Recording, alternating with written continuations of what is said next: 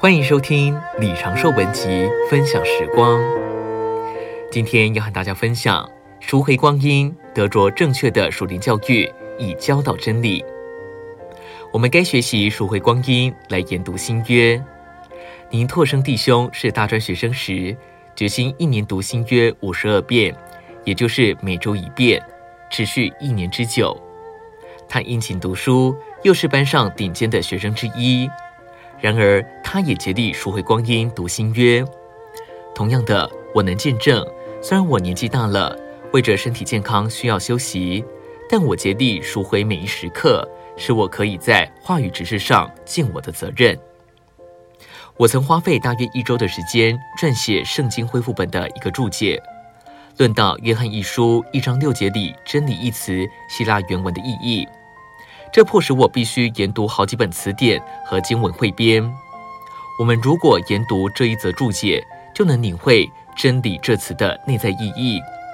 正如年轻人需要受教育，才能成为社会上负责任的公民，主恢复里的年轻人照样也需要接受属灵的教育，以完全认识真理。我们如果凭主怜悯，定义每周花五天的时间读新约生命读经，连同恢复本的注解。